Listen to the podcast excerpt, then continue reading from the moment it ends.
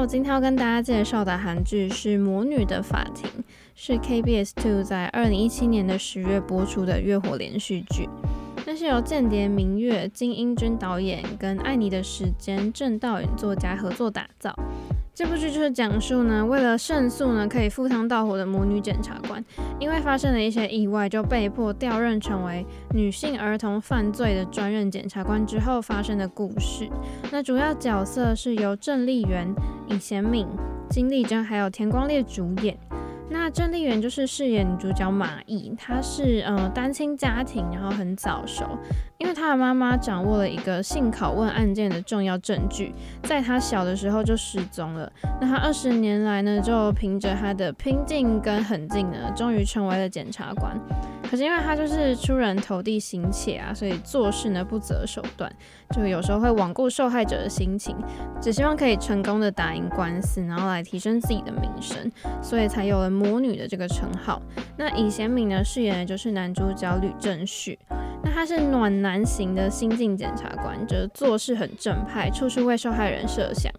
他就跟马毅刚好是相反，可是呢，就跟他搭档之后呢，就变成了欢喜冤家。然后之后呢，他们两个就也开始发生了一些擦出了一些火花。再来，金丽珍饰演的是闵智淑，她在剧中就是饰演女性儿童犯罪的部长。那她是拥有少数负责处理家庭暴力和性暴力的检察官，她有二十多年的经历。在她起诉的案件当中呢，以性暴力的个案最多。然后当他目睹说以往性暴力的受害者呢，又再一次的遭受到法庭反复的叙述他们受侵犯的过程呢，就是受到二次伤害的时候，他就主动的提出应该要建立一个去专门处理这样性暴力案件的部门。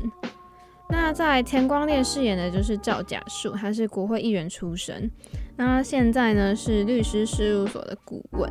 在就职检察官之后呢，他就成了警察特务吧，负责捉拿无辜的政治犯。主线故事呢，就是很典型的，就是大坏蛋赵家树呢，他非常的坏，十恶不赦，就是做尽坏事。那女主角马毅妈妈呢，她就掌握了一个性拷问的案件的证据，然后呢，想要跟当时的检察官闵智淑见面的途中呢，就被赵甲树绑架了，然后被关在男主角吕正旭妈妈的精神病院。四个主要角色的渊源大概是这样子。魔女的法庭呢，我在看第一集的时候，就会让我觉得有点。沉重的感觉，就主要是因为女主角妈妈消失的那一段，有一点快要窒息的感觉。那个剧情很沉重吧？因为第一集看到一半的时候，就想说，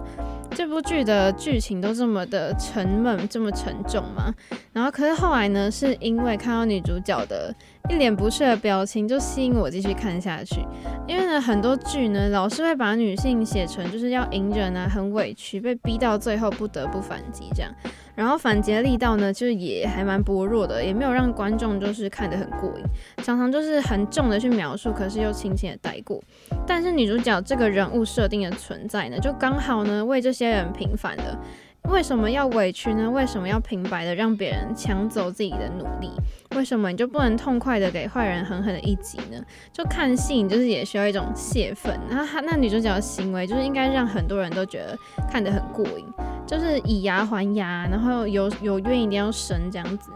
前期呢，你看他虽然都好像就是，他就只知道只是要赢了官司，然后不择手段。可是其实女主角用的方式其实不让人讨厌，因为其实如果对手呢，他行得正、坐得端的话，就自然不会掉进去马检社的陷阱里面。其实女主角也只是利用了人性险恶的一面来达到自己的目的，就反而你会觉得说，哎、其实这样做还蛮聪明的，而且。